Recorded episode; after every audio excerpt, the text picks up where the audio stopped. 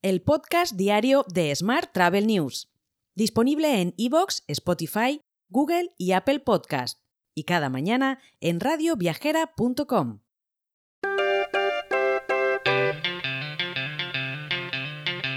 Saludos y bienvenidos un día más, un año más, al podcast diario de Smart Travel News. Lo primero, evidentemente, es desearos un muy feliz año 2024. Y ahora, al lío. En enero de este año, las aerolíneas han programado más de 7,4 millones de asientos en vuelos internacionales con destino a España desde 20 mercados emisores.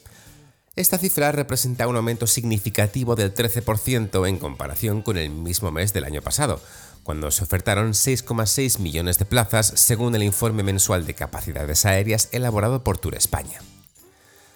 Al mismo tiempo, la huelga convocada por los sindicatos para los días 5, 6, 7 y 8 de enero, coincidiendo con la festividad de Reyes y el retorno de miles de personas a sus lugares de trabajo o de residencia, obliga a la cancelación de 444 vuelos. Se trata de 270 de Iberia, 64 de Iberia Express y otros 110 de Air Nostrum. En respuesta, las compañías van a ofrecer las mejores alternativas posibles a los pasajeros afectados para que puedan realizar sus viajes en los próximos días. Más asuntos.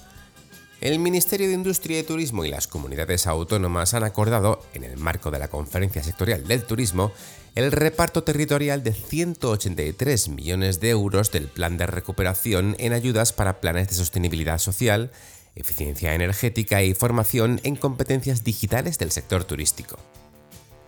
En otro orden de asuntos, los viajes experienciales están en aumento en Europa para este próximo año, especialmente en turismo activo y natural.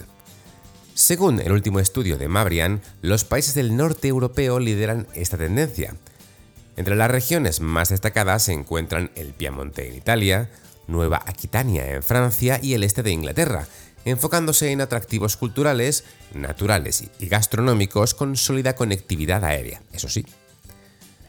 Y Tour España ha iniciado un proyecto de conservación y mejora del parador de Santiago de Compostela con una inversión de más de 10 millones de euros, financiados por los fondos europeos del Plan de Recuperación, Transformación y Resiliencia que bien conoces. Además, se licitan otras obras en cuatro paradores, concretamente en Úbeda, La Granja, Ronda y Lorca, con una inversión total de 14 millones de euros.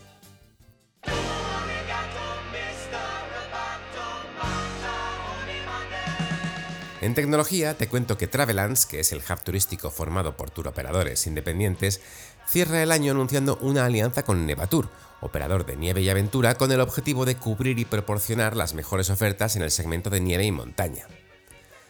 Y el Instituto Nacional de Ciberseguridad, INCIBE, ha detectado una campaña de distribución de malware a través de un correo electrónico fraudulento haciéndose pasar por una supuesta agencia de viajes llamada Spain Travel Corporation, la cual, por cierto, eh, no existe.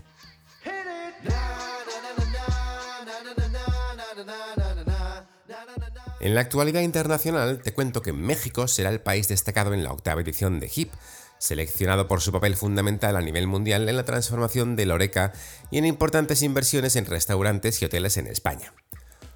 Una delegación mexicana compuesta por instituciones y empresas participará en el evento para compartir sus estrategias, las cuales han contribuido a posicionar al país como el séptimo destino más visitado en 2023.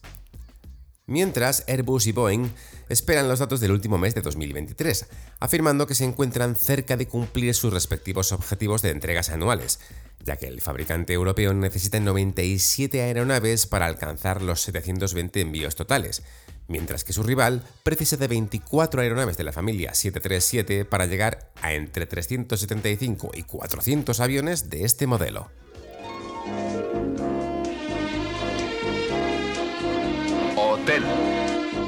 Vamos con la actualidad hotelera.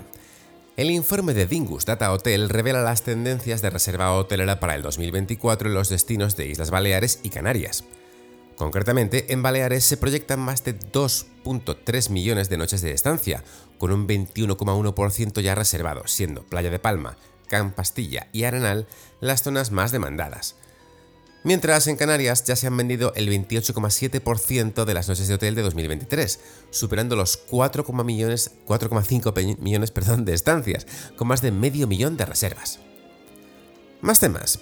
La Asociación Empresarial Hotelera de Madrid prevé que durante la semana del 29 de diciembre al 4 de enero de 2024 se registrará una ocupación del 71%. Sin embargo, es previsible que esta cifra sea aún mayor debido a las reservas de última hora. Y por último, te cuento que Leonardo Hotels concluye el año 2023 con un sólido rendimiento en términos de ocupación y logra un avance significativo en el mercado español. La cadena ha ampliado su presencia a 17 hoteles y ha logrado una exitosa incursión en el competitivo segmento vacacional. Te dejo con esta noticia. Mañana, por supuesto, esta ya es una semana casi normal, volvemos con más actualidad turística. Hasta entonces, feliz martes, feliz semana y muy feliz año. Si quieres apoyar este podcast, déjanos tus valoraciones y comentarios en Spotify, Evox o Apple Podcast. Recuerda que puedes suscribirte a nuestra newsletter diaria entrando en smarttravel.news en la sección Suscríbete. Gracias por escucharnos.